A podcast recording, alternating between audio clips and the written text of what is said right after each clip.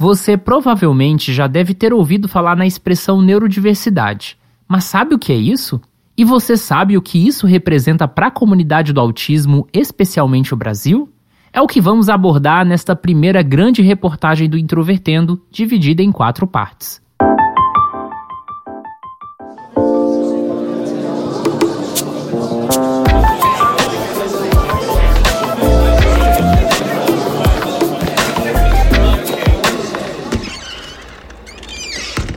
Introvertendo, um podcast onde autistas conversam.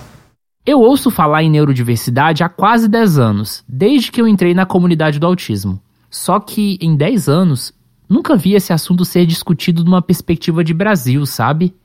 É um assunto que ainda soa muito obscuro e confuso até mesmo para as pessoas envolvidas no tema. Por isso, com essa reportagem, vamos traçar um histórico e apresentar as correntes que envolvem esse assunto.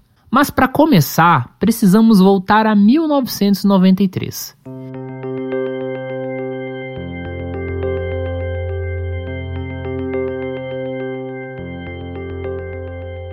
Uma pessoa autista chamada Jean Sinclair, que foi uma das figuras fundadoras da associação Autism Network International, publicou um ensaio online baseado em uma conferência ocorrida em Toronto com críticas ao movimento dos pais esse ensaio ficou conhecido como a declaração Não Chorem por Nós. Autismo é um jeito de ser. Não é possível separar uma pessoa do autismo. Por conseguinte, quando os pais dizem gostaria que meu filho não tivesse autismo, o que realmente estão dizendo é gostaria que meu filho autista não existisse e que tivesse uma criança diferente em seu lugar. Leia isto novamente isto é o que ouvimos quando vocês lamentam por nossa existência. É o que percebemos quando vocês nos falam de suas mais tenras esperanças e sonhos para nós. Que seu maior desejo é que, um dia, nós deixemos de ser e os estranhos que vocês possam amar vão surgir de trás de nossas. A Autism Network International era a primeira associação de autismo organizada por autistas nos Estados Unidos Antes disso, historicamente, o ativismo do autismo era exercido apenas por pais ou por figuras como a Temple Grandin. Os primeiros autistas se sentiam fora das organizações de famílias e se reuniam em fóruns online para compartilhar experiências. Nessa época, as pessoas sem deficiência que adentravam esses espaços de autistas eram chamados de neurotípicos. Mas ainda não é aí que surge o termo neurodiversidade. É importante a gente diferenciar neurodiversidade e movimento pela neurodiversidade. Apesar de serem expressões parecidas, não, não é a mesma coisa. O movimento pela neurodiversidade é um termo diretamente ligado à maior parte dos ativistas autistas, enquanto o termo neurodiversidade é uma expressão criada por uma socióloga chamada Judy Singer e pelo jornalista Iver Blum no final dos anos 90. E, obviamente, o conceito ganhou espaço dentro da comunidade e se tornou referência para todo aquele ativismo. Se já é um pouco difícil de entender a princípio, calma, o cenário da época era mais confuso ainda.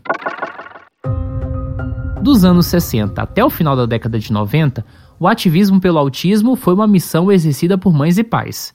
Mas em 1993, Sinclair argumentava que a imagem do autismo projetada pelo movimento dos pais, em geral, era permeada pela tristeza e considerava que o autismo era algo errado na vida dos filhos. A interação autista nos fóruns da internet trazia um cenário bem diferente.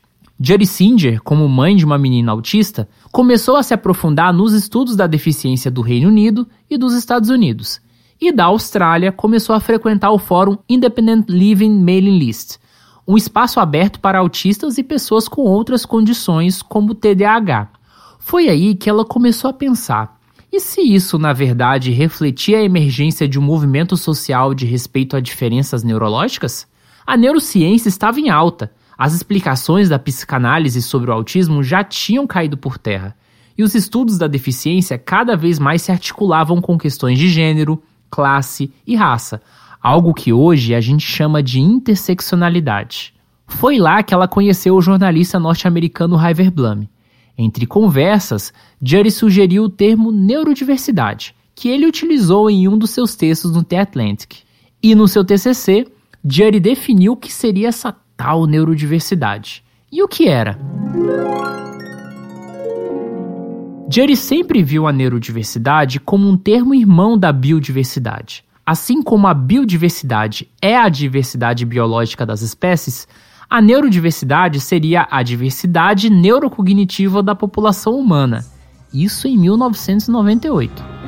Mas naquele mesmo ano de 1998, o médico chamado Andrew Wakefield publicou um artigo desastroso que relacionava a vacina de MMR com o autismo.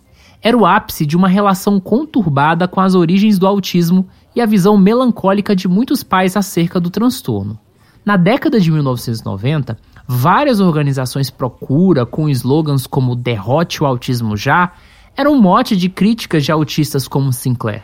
E na década de 2000, monopolizando a pesquisa de tratamentos acerca do autismo, surgiu a organização Autism Speaks, com afirmações como essa doença arrebatou os nossos filhos. É tempo de recuperá-los. Já no furacão do meio do autismo, o movimento antivacina chegou a incomodar o Estado nos anos 2000. E aquela associação norte-americana, Autism Speaks, demorou a se posicionar contra a polêmica das vacinas com medo da reação dos pais. Nesse cenário, um jovem autista chamado Ernie Neyman fundou a Autistic Self Advocacy Network. Ele tomou emprestado o lema das campanhas dos direitos das pessoas com deficiência da década de 1990, o Nada sobre Nós Sem Nós. A entidade queria garantir que a voz dos autistas fosse ouvida nos debates sobre políticas e nos corredores do poder. E quando autistas e pais se encontraram na corrida pelas políticas públicas, as tensões ganharam novas formas. Apesar disso, o movimento pela neurodiversidade continuou a ganhar adeptos na década de 2010 e impactou diretamente a forma pela qual vemos o autismo hoje. Ernie Neyman e o psicólogo autista Steven Kapp foram consultados pelo grupo de trabalho e pelos editores do DSM-5, o Manual Diagnóstico e Estatístico de Transtornos Mentais. Foi nessa época que aprovaram o transtorno do espectro autista, uma definição mais abrangente de autismo que entrou em vigor em maio de 2013. Em 2015, o livro Neurotribes: The Legacy of Autism and the Future of Neurodiversity, do jornalista Steve Silberman, foi a primeira obra de sucesso a abordar a história do autismo. Um dos destaques desse livro é a abordagem pró-neurodiversidade de Silberman, que deu nova popularidade ao movimento.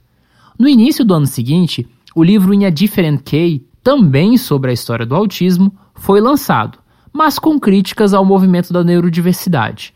Portanto, as disputas são abrangentes em todo tipo de mídia e de ativismo. E talvez você se pergunta, mas por quê? A discussão sobre como vemos o autismo envolve uma questão filosófica e epistemológica. Mas além disso, os recursos do Estado são escassos e a vida das pessoas, obviamente, encurta a cada segundo. Assim, você precisa fazer escolhas. Investir o seu esforço para a busca de tratamentos que vão mudar radicalmente realidades a longo prazo? Ou investir todo o esforço para tornar a vida das pessoas melhor aqui e agora? E é por isso que tantos movimentos procura quanto pela neurodiversidade conflitam entre si.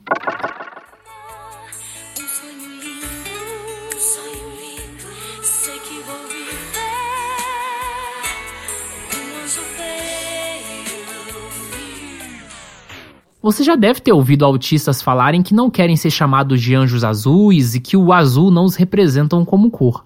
Também já deve ter ouvido, a partir de familiares, que os autistas adultos ativistas vão atrapalhar o desenvolvimento de seus filhos proibindo terapias. Não é difícil encontrar críticas ao movimento pela neurodiversidade, e aqui vou citar as cinco críticas mais comuns.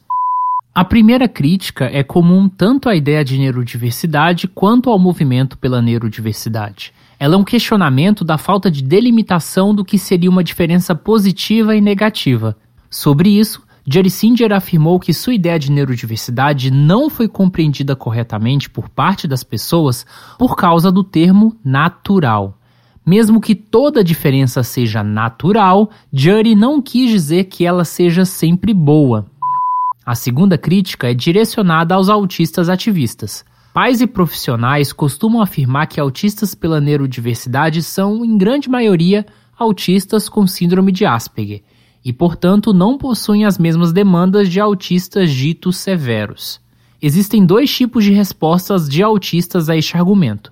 O primeiro argumento, em resposta de alguns autistas ativistas, é que suas lutas são feitas para que autistas diferentes se expressem, e o segundo é que existem autistas não falantes no movimento. Também existe a crítica de que o movimento pela neurodiversidade seria excludente e autoritário. Excludente no sentido de que seus integrantes supostamente não aceitam críticas de outros autistas que discordam de seus posicionamentos. Autoritário, segundo a fala de alguns pais nas discussões sobre a criação de seus filhos. Os ativistas se defendem afirmando que, por exemplo, nem toda mulher é feminista e que autistas têm uma maior experiência com autismo em comparação a pais.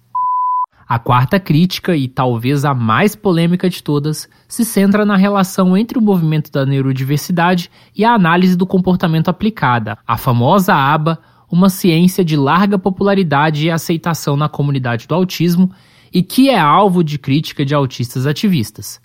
Muitos justificam que ABA é uma prática para robotizar o comportamento de autistas e de torná-los menos autistas.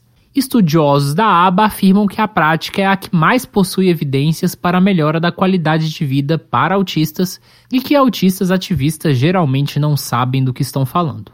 Em resposta, alguns ativistas se baseiam no trabalho de Lovaz, que chegou a aplicar choques elétricos em crianças autistas para alcançar seus objetivos, e de outros históricos de violência a autistas em instituições que trabalham com ABA, como o caso do Jerry Rothenberger Educational Center nos Estados Unidos. E nisso, defensores da análise do comportamento aplicada geralmente afirmam que Louvaz contrariou princípios e recomendações básicas da ciência, ou seja, usou punição em suas intervenções, o que não é bem visto por Skinner, que é o teórico mais influente da análise do comportamento. Bem, é um assunto muito longo, melhor falarmos sobre isso em um futuro episódio. A quinta e última crítica se centra na forma como o movimento da neurodiversidade interpreta e se relaciona com a ciência. Alguns críticos do movimento afirmam que os autistas ativistas não têm compromisso com as evidências científicas. Isso inclui tanto a defesa de práticas historicamente desacreditadas, como a comunicação facilitada, um discurso sobre comunicação alternativa supostamente fora da realidade e um conflito de interesses referente a como a ciência deve encaminhar seus estudos sobre o autismo. Ou seja, muitos críticos afirmam que parte dos autistas ativistas pela neurodiversidade não tem o rigor em temas que dizem respeito à ciência e à realidade. Essa crítica é talvez a mais recente e complexa e ainda não foi respondida pela maioria dos ativistas.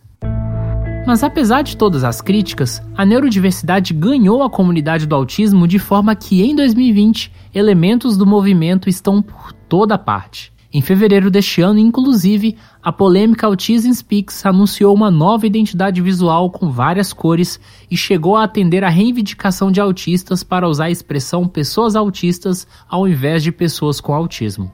E para o melhor entendimento sobre quais são os posicionamentos e como é ser um autista ativista, é importante ouvir o que os autistas têm a dizer.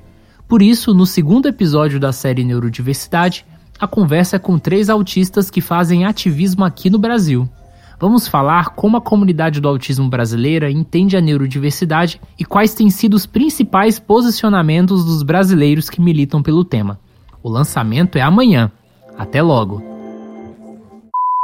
No próximo episódio, Assim, desde criança eu me percebi com, como sendo uma criança diferente. Você já disse que o Alisson Motri é eugenista, picareta que posa de biólogo, criminoso, porco fascista e que ele prefere se autopromover para entrar na disputa do Prêmio Nobel de Medicina. Foi ali que eu tirei o diploma definitivamente de liderança política autista. A gente está recebendo só agora aqui, está crescendo essa história de terapia aba. Lá já tinha muito tempo